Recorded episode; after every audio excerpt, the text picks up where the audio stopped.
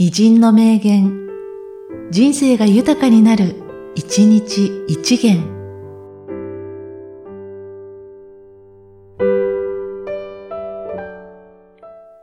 5月4日、寺山修司。つまらない書物というのはないが、つまらない読書というのはある。どんな書物でも、それを経験から知識にしていくのは読者の仕事であって、書物のせいなどではないからである。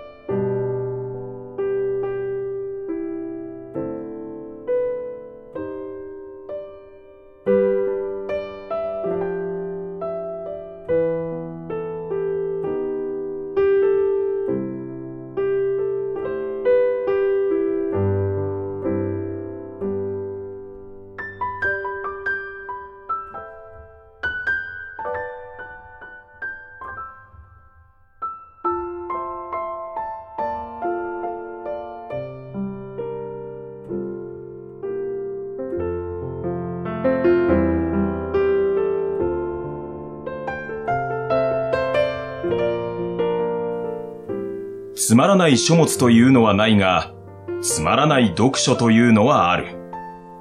どんな書物でも、それを経験から知識にしていくのは読者の仕事であって、書物のせいなどではないからである。